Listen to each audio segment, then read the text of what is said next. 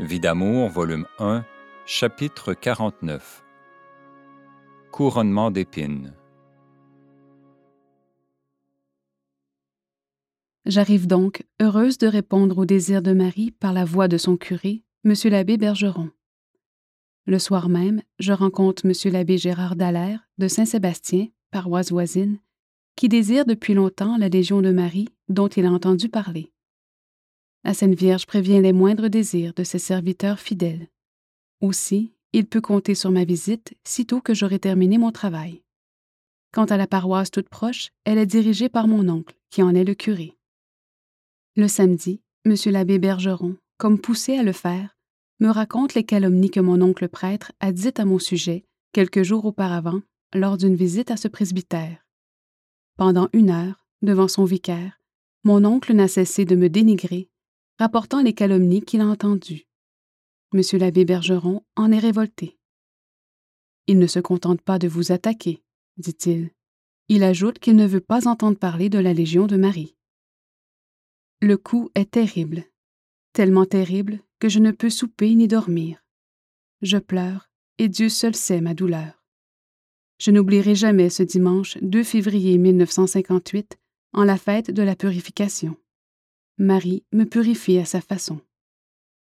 Votre oncle a parlé au nom de tous ses frères, m'a-t-il dit. Rien n'a été épargné. Enfin, j'ai tout appris. Ce sont les quarante heures dans cette paroisse. Je vais donc, sur l'heure du dîner, prier devant le Saint-Sacrement exposé, et je raconte mes peines toutes récentes à mon Jésus d'amour. Tu as su choisir dans la famille ou mon Jésus celui qui me porterait le coup le plus dur, un prêtre, une âme sacerdotale qui agit de cette façon. Quand je pense que depuis cinq ans, il ne cesse de me dire de laisser mon mari. C'est dur, c'est terrible, tu sais, mon Jésus. Te souviens-tu, me dit Jésus, de cette troisième couronne autour de l'étoile qui a brillé en cette nuit du 2 septembre 1956, après la mort de ton père? Tu cherchais quelle était cette couronne qu'il fallait acheter dans la famille c'est celle de ton oncle, mon enfant. Ah, si tu savais ce que mes âmes sacerdotales me font souffrir. Elles me crucifient à nouveau, mon enfant. Puisses-tu accepter de souffrir encore jusqu'au jour où je ferai éclater ma justice. Courage, mon enfant. Pendant trois jours, je ne peux m'alimenter. Le système digestif est hors d'usage chaque fois qu'une peine m'arrive. Ô mon Dieu, qu'ai-je donc fait pour t'en souffrir? Qu'ai-je donc fait pour être crucifié sur une croix? Abandonne-toi, accepte et souris dans tes larmes. Ma mère a de si grandes grâces et de si douces consolations pour toi. Dans cette semaine de la purification, deux autres présidia sont fondés dans cette paroisse de 1200 âmes. Comme c'est consolant pour ce pasteur à l'âme si pure et si belle. Présidium Notre-Dame de la Purification, junior, et Marie toute pure, adulte. Le premier présidium, fondé quelques mois auparavant, porte le vocable de Notre-Dame du Sacré-Cœur. Je reviens d'une assemblée lorsque je suis demandé au téléphone. Il est 22 heures. C'est Marielle, la femme de mauvaise vie, qui rencontre Georges.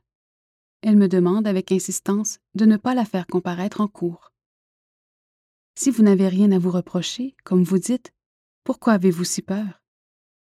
Je quitte Saint-Georges, dit-elle. Promettez-moi de ne rien faire. Georges est auprès d'elle au moment où elle téléphone. Dans la journée, je visite les classes à la demande de Monsieur le curé. J'ai le cœur complètement broyé. Ô ma mère, j'accepte cette épreuve car je sais qu'elle me purifie. Il me faut devenir humble, un néant, et j'ai encore tellement à faire. Je t'aime tant. Puis, je me rends à Saint-Sébastien pour mieux connaître Monsieur l'abbé Dallaire.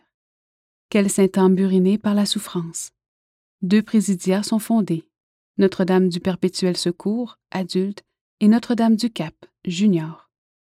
Le samedi, je reviens à Saint-Samuel pour songer à mon retour dans ma famille. Jusque-là, la température hivernale se maintient douce. Dimanche 9 février, premier jour du Tridium qui marque l'année centenaire des apparitions de Marie à Bernadette Soubirou. Une tempête terrible. En constatant ce fait, tout de suite en m'éveillant, je pense que ma belle-mère est morte. Voilà la tempête qui caractérise son passage de cette vie à trépas, car toute sa vie n'a été que tempête. À 17 heures, Georges me téléphone pour m'apprendre la nouvelle et me demander de l'accompagner au service. Il espère bien une réunion à ce moment-là.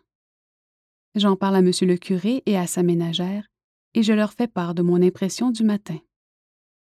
Remarquez bien, leur dis-je, au matin des funérailles, il y aura encore une tempête. Se pourrait-il, dit la ménagère, que le temps soit moins clément dans la Beauce qu'ailleurs? Oui, il est plus que probable, lui dis-je. Je quitte donc le légionnaire pour me rendre dans ma famille en passant par la Beauce pour voir mes chers enfants. La famille Clich nous invite à aller auprès de la dépouille mortelle de ma belle-mère. Je revois mon mari qui tente dans les larmes d'exiger un retour. Le temps est vraiment beau, un soleil radieux. Rien ne laisse prévoir une nouvelle tempête pour le jour de l'inhumation. C'est pourtant ce qui est arrivé. Pour moi, rien n'est changé, car à mes yeux, ma belle-mère était morte depuis longtemps. Je fais célébrer des messes pour le repos de son âme, sans vouloir songer un instant qu'elle est la cause principale de toutes mes souffrances. Quelques jours après, j'apprends que mon avocat, Jacques Perron, est entré au sanatorium. Permission de Dieu, je le sais. Où veut-il en venir?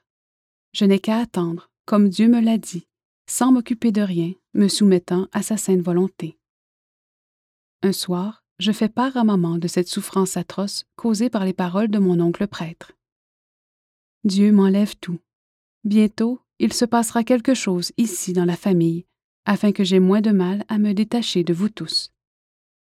Maman me répond qu'elle croit que rien ne se produira, car tout va très bien. Ce serait tellement dommage, dit-elle. Dieu permettra des circonstances atténuantes qui enlèveront toute culpabilité. Cela me fera mal, c'est tout.